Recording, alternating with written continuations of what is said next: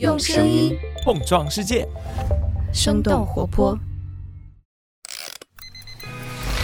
疫情开始以来，欧美不知道你最近在社交媒体。生动早咖啡与你轻松同步日常生活与商业世界。嗨，早上好呀！今天是二零二三年的六月二十七号，星期二。这里是生动早咖啡，我是来自生动活泼的梦一。今天我们不仅会来关注美国科技企业在印度的最新动态。也想和你一块儿来看看格莱美奖对人工智能作品的认定。当然，最新的全球宜居城市排行榜也值得我们的关注。那就让我们用几条商业科技轻解读，打开全新的一天。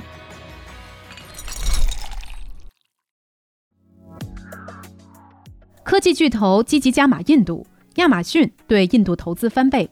就在上周，印度总理莫迪访问了美国，和美国企业达成了多项合作，其中亚马逊就表示将会在未来七年内。把对印度的投资扩大一倍以上。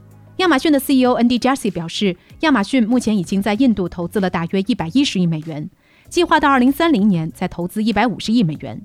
这些投资一方面要提升亚马逊电商业务在印度的地位，和沃尔玛旗下的 Flipkart 和印度本土的 Reliance Retail 展开竞争；另一方面，更大一部分的投资将用于亚马逊云服务 AWS 在印度以及南亚的扩张。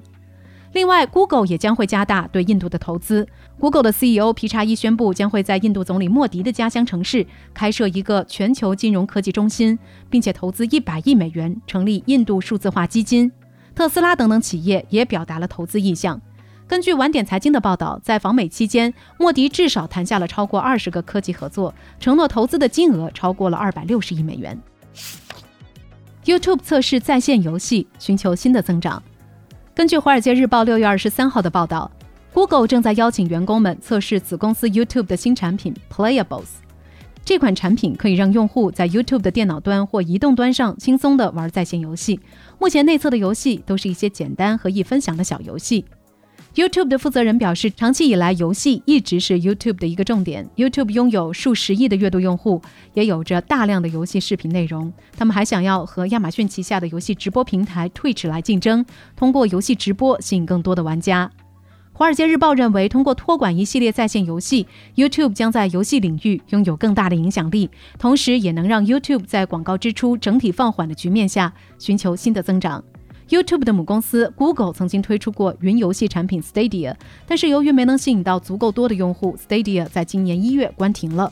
但是表示关停之后的 Stadia 的技术将会扩散到 Google 的其他产品当中，这其中就包括 YouTube。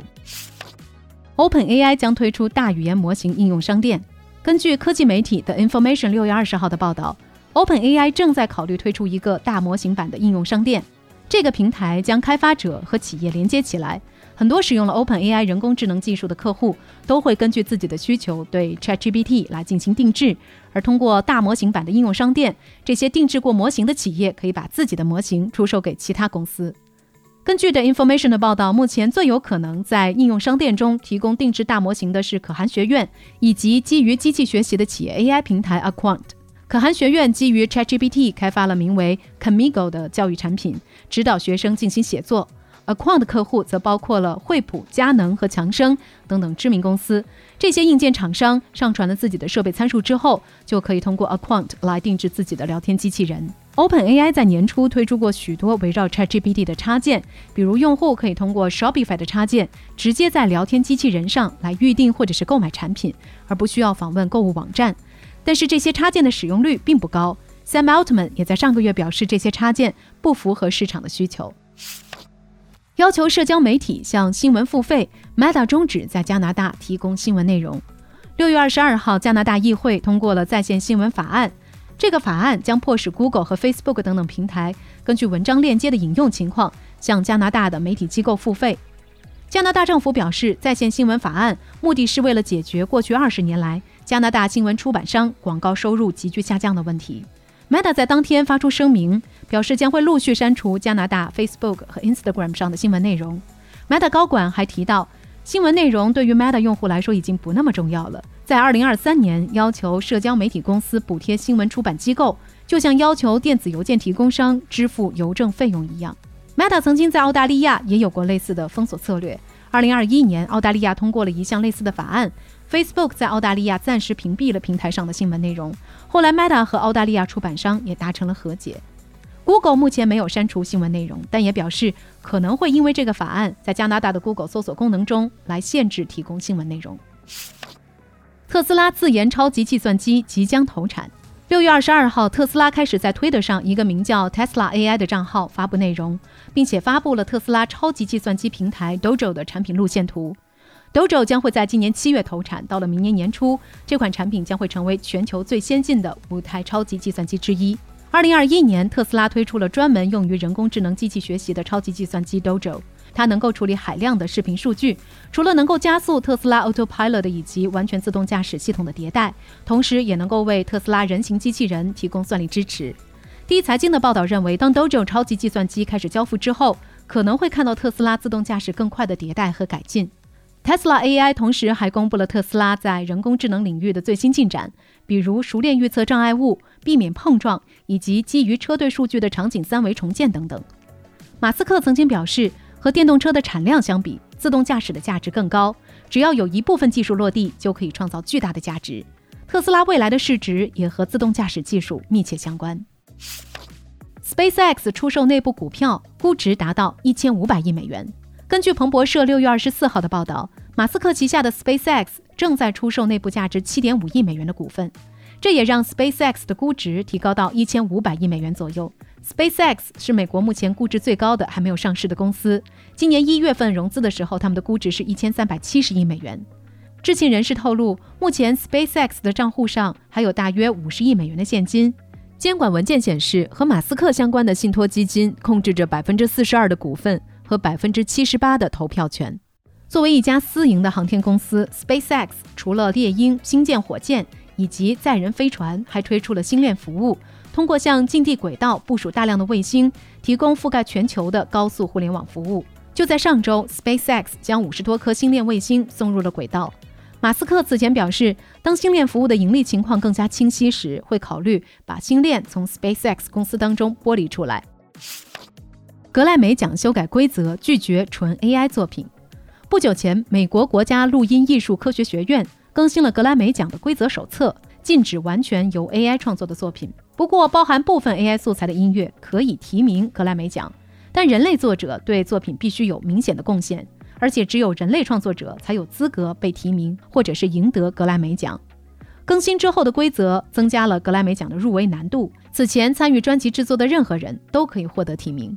格莱美奖一直被视作是当今音乐产业的标杆。针对这次的规则变化，福布斯杂志认为，禁止 AI 音乐并不是一个好主意。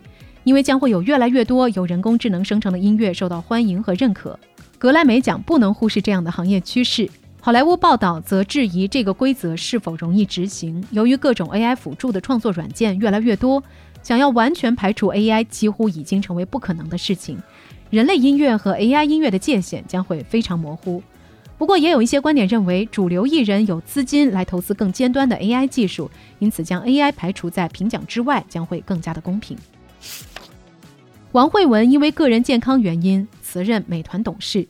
六月二十五号的晚间，美团正式发布公告，表示前美团联合创始人王慧文因为个人健康原因提出辞去公司非执行董事等等重要的职位。公告的内容将从六月二十六号起正式生效。相关人士也在朋友圈发文表示，接下来一段时间将要遵医嘱静养和恢复。作为美团的前二号人物，王慧文在十年间负责过从团购到外卖、打车、共享单车等等各大业务，并且在二零二零年推出具体的管理事务。今年二月，王慧文在社交媒体上官宣大模型创业，个人出资五千万美元成立北京光年之外科技有限公司，并且在难度逐渐攀升的创业环境当中，用两个月的时间完成了招人和并购两件大事。外界有观点认为，创业初期王慧文的暂时离岗，可能将会对公司整体运营产生一定影响。全球宜居城市评比，维也纳卫冕成功，日本大阪成为亚洲第一。六月二十四号，经济学人智库发布了一年一度的全球宜居城市排行榜。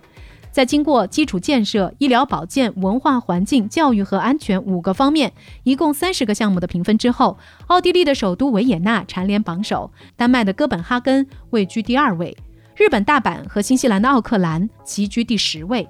大阪也是前十名当中唯一的亚洲代表。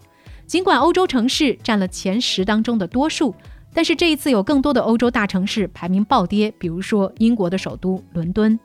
如果单看中国比较宜居的城市，大多集中在排行榜的第六十到八十名之间。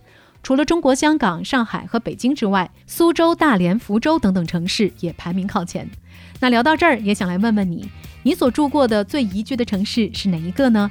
你认为哪些因素会影响你在城市的居住体验呢？欢迎你在我们的评论区和我们一块儿来聊聊吧。这就是我们今天的节目了。我们其他的成员还有监制泽林，监制一凡，声音设计 Jack，实习生亏亏。感谢你收听今天的生动早咖啡，那我们就下期再见。